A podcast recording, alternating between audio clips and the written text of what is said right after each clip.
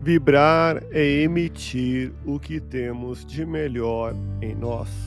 Elevemos o pensamento a Deus, nosso Pai Celestial, a Jesus, nosso amigo de todas as horas, e a equipe espiritual que nos assiste. Em tranquila serenidade e confiantes no Divino Amigo, vamos doando o que temos de melhor em nós. Vamos estabelecer esse intercâmbio entre o mundo físico e o mundo espiritual, que tenhamos, nesse momento, as bênçãos dos espíritos superiores que nos influem, que nos inspiram, que nos ajudam em nossa tarefa de amparar as dores alheias, que possamos, eu e você, pensarmos na construção de um mundo melhor e nessa integração sentir muito bem em estarmos juntos. É provável que se queixe de seus inimigos, com os quais não consegue nutrir a menor simpatia. Contudo, considere as inumeráveis bênçãos que os desafetos lhe proporcionam. Vibremos por alguém que não possui qualquer afeição por nós esforce-se no intuito de superar as fragilidades do seu espírito para desmenti-los do que dizem a seu respeito. Pelo menos uma vez por semana, dedique algumas horas a consolar um coração aflito.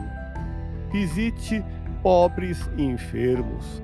Guarde silêncio em relação às faltas alheias Olhe para dentro de si, vasculhando a própria intimidade, transfigurando o crítico contumaz de seus semelhantes. Conserva vigilante e persevera na tarefa de demonstrar que estão errados quando lhe rotulam de irresponsabilidade. Nem pense que você está dando mais que recebe. Na realidade, você está acrescentando os benefícios indiretos que os teus opositores lhe proporcionam sem saber. O consolo que levar a um coração triste, mesmo com sacrifício de sua parte, é a garantia de que está cumprindo um dever de cristão. Deus te abençoe e te faça feliz. Que Jesus seja louvado.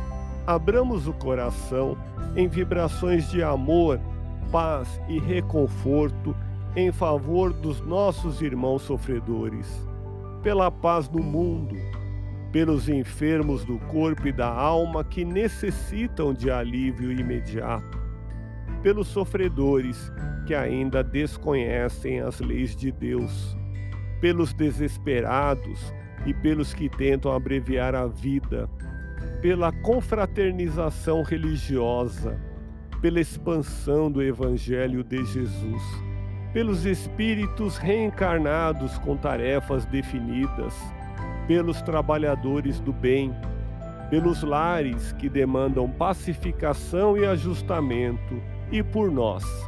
Confiemos em Jesus, pois o Senhor nos oferece sempre o melhor. Graças a Deus, ouça podcast Espiritismo. Agradeço sua audiência, fique na paz do Cristo e até o próximo episódio.